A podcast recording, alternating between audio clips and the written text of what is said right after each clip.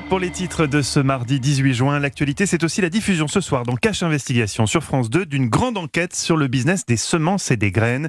Et si le manque de goût de notre tomate était lié à l'évolution des semences et cette intolérance au gluten qu'on constate de plus en plus, si elle résultait en fait d'une baisse de la qualité du blé. Bonjour Élise Lucet. Bonjour.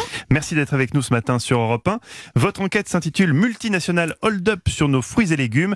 Le constat de départ donne raison à ma mère. Depuis 20 ans, je l'entends me répéter que décidément les tomates n'ont plus le même goût qu'avant. 20 ans que je lui dis que ce n'est pas le goût qui a changé, mais c'est papilles qui ont dû vieillir. En fait, ma maman avait raison, Elise Lucet. Et eh oui, la maman de Mathieu Noël a totalement raison.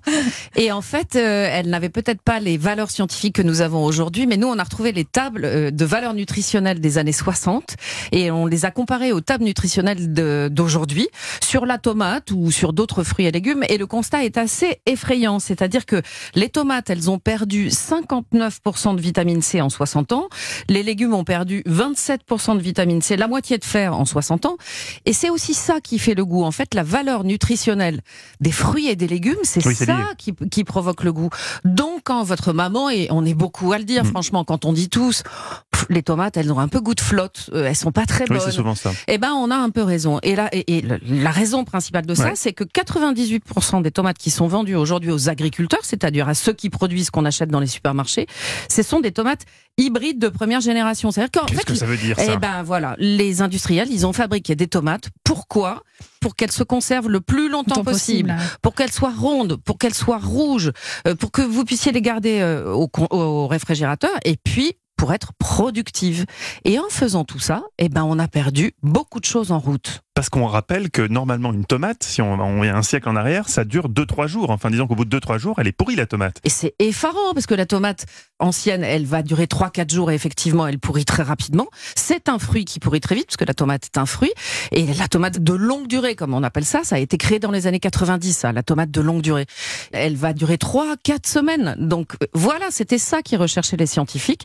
Mais les chercheurs qu'on va rencontrer en Israël et qui ont inventé ce gène de la longue durée nous disent clairement, attendez, nous on sait très bien que elles n'ont aucun goût. Ah, elles ont perdu le goût au passage. Donc euh, on dit bah on a demandé un peu aux, industriels de la semence s'il fallait qu'on travaille sur la valeur nutritionnelle, tout ça. Tant que les consommateurs ne sont pas au courant, ils travaillent pas là-dessus. Alors à la limite, Elise Lucet, pour faire l'avocat du diable. On pourrait dire qu'il en faut pour tous. Il pourrait y avoir des tomates qu'on pourrait produire comme ça à grande échelle, comme ça mhm. tout le monde aurait des tomates, pas forcément de très bon goût. Mais le problème, c'est le chiffre effarant que vous avez donné. 98% des semences c'est cette fameuse semence hybride qui fait que les tomates n'ont aucun goût, ce qui, laisse que 2% de bonnes tomates quelque part. Alors si on veut les trouver, comment on fait? Eh ben c'est un peu compliqué parce qu'effectivement il faut aller euh, bah, tout simplement hein, vers les circuits courts, vers les producteurs qu'on connaît. Et on voit bien dans notre émission, il y a un producteur qui fait ça à l'ancienne. Ces tomates, bon, c'est un peu foufou son jardin, c'est très fouillis, mais ces tomates, elles sont en pleine terre, elles ont plein de nutriments et ça se retrouve bien sûr dans le goût et dans les valeurs nutritionnelles. Donc circuit court, savoir comment travaille son producteur, ça c'est vraiment impératif si on veut retrouver euh, des tomates anciennes. Juste une petite précision. Il y a un amendement qui est passé il n'y a pas très longtemps qui interdit la vente des semences paysannes. Donc encore, alors, que c'est les, alors que c'est les meilleures semences, a priori, celles qui n'ont pas été trafiquées. Pour quelle raison Mais parce que vous avez un lobby énorme qui, dit il faut pour qu'une semence soit vendue qu'elle soit inscrite au catalogue officiel.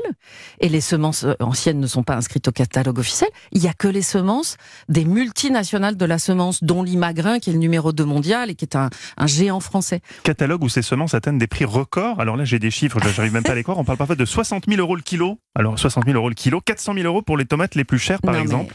Qu'est-ce que c'est que ces prix? Est-ce que vous savez ce que c'est que le prix de l'or?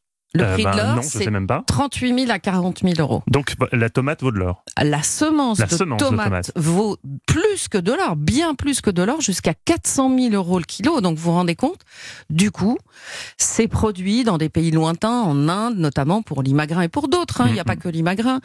Euh, dans des exploitations où vous voyez travailler des enfants. C'est-à-dire que ces gens vraiment sont très maltraités, alors qu'au bout, c'est un profit énorme.